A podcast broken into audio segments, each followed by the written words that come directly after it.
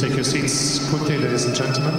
Por sus constantes lesiones y operaciones a las que fue sometido, se vio obligado a ausentarse de los torneos más importantes, con lo que el chino comenzó a madurar la posibilidad de retirarse. Pero antes que ello sucediera, se planteó un nuevo desafío, ganar para Chile la Copa de las Naciones junto a Fernando González, Nicolás Mazú y del capitán Horacio de la Peña. La Copa de las Naciones que se juega en Düsseldorf es solamente un torneo por invitación. Se invita a las ocho mejores naciones del mundo. Donde, bueno, se juega en equipo, en donde es lindo porque a veces si no te va bien tu compañero te salva y el dobles, el dobles te hace pasar, eh, te hace pasar de ronda. Bueno, primero pedimos 6-2, paliza. Y era el primer partido y ahí en, en unidad por equipos el primer partido vale mucho. Al otro partido vamos contra Argentina. Y contra Argentina, este, el, el single numeroso era Gaudio. Y el chino lo tenía de hijo Gaudio, pero de hijo mal. Y no estaba jugando bien chino. Pero hoy le pregunté, che, chino, digo, ¿qué hacemos? ¿Estás para jugar con Gastón? Porque Gastón no estaba jugando mal. Me dice, poneme que me lo como crudo. Digo, pero no es que Gastón está jugando. Me ponga la camiseta, dice, no me puede ganar Nunca. Entonces fui yo le gané a Enquist y después el chino le ganó a Gaudio. Salió todo perfecto. Y después en el último partido el chino perdió con Stepanek, Fernando le ganó a Novak y después en el doble jugué yo con González y le ganamos. Pero al final salió perfecto porque justo a mí me gustaba jugar con Enquist, al chino no con Enquist.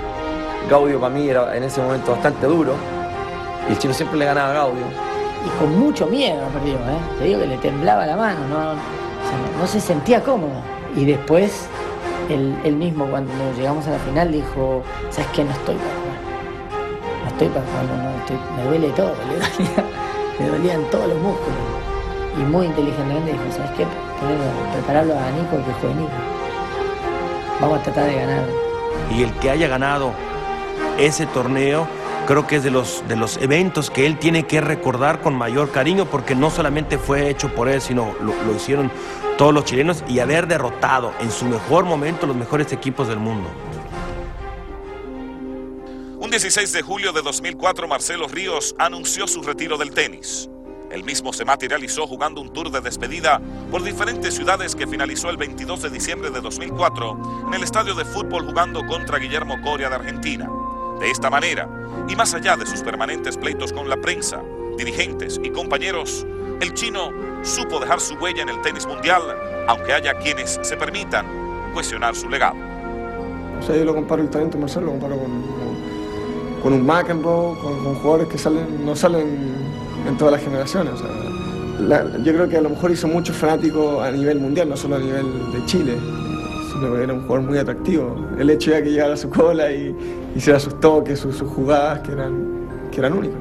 En la región no solo tuvo influencia en Chile, sino también en países como Argentina, como, como Brasil, donde han salido jugadores como Gustavo Cuerten, David Nalbandián, eh, Guillermo Cañas, etc. Y yo creo que eh, estos jugadores se miraron en el espejo de Marcelo Ríos para bien y para mal. Dejó bien en alto el nombre de Sudamérica y Latinoamérica entera. Fue el primer latinoamericano en convertirse en el número uno del mundo, pero creo que deja más un vacío que un legado dentro del tenis. Demostró que cuando uno quiere puede, y lo más importante es que fue número uno del mundo. Un chileno llegó a estar arriba en la cima, lo más alto del tenis mundial. Hoy en día me siento una persona que, he vivido mucho, gracias al tenis a otras cosas y por 30 años creo que me estaba sobrando vida. Haber llegado a ser mundo. En algún momento de, toda esta larga carrera que tuve, haber tocado la cima, creo que lo dejo como eso. Actualmente Marcelo continúa jugando en torneos de la categoría seniors y de vez en cuando juega en partidos de exhibición contra Andre Agassi o Pete Sampras. También reparte su tiempo como analista de tenis para una importante televisora en Chile. Se despide de ustedes Ernesto Jerez y nos vemos en una próxima edición de Perfiles.